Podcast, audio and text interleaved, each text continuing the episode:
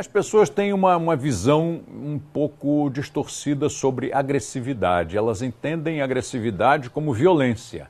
A agressividade é uma qualidade, não é um defeito, desde que seja uma agressividade educada, né? uma agressividade sensível, sutil, mas agressividade no sentido de que você vai e faz. Isso é uma agressividade, agressividade profissional.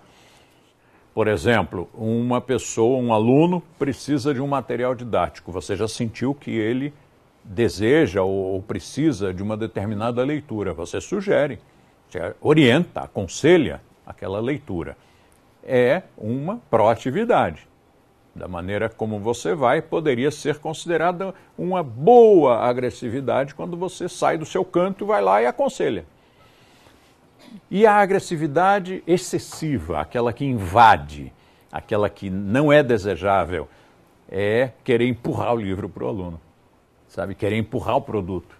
Então, essa seria uma, uma violência, não seria uma agressividade. Está violentando a liberdade desse aluno.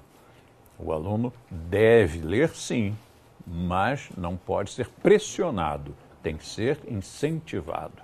E, é, e essa diferença é muito sutil. Não é sempre que as pessoas percebem. Muitas vezes alguém acha que está sendo agressivo demais, não estava. Outro acha que está sendo de menos e a gente tem que ir lá puxar as orelhas dele. É muito interessante porque em quase todas as coisas, quem mais necessita de uma determinada é, orientação, uma determinada crítica, sempre acha que não é com ele.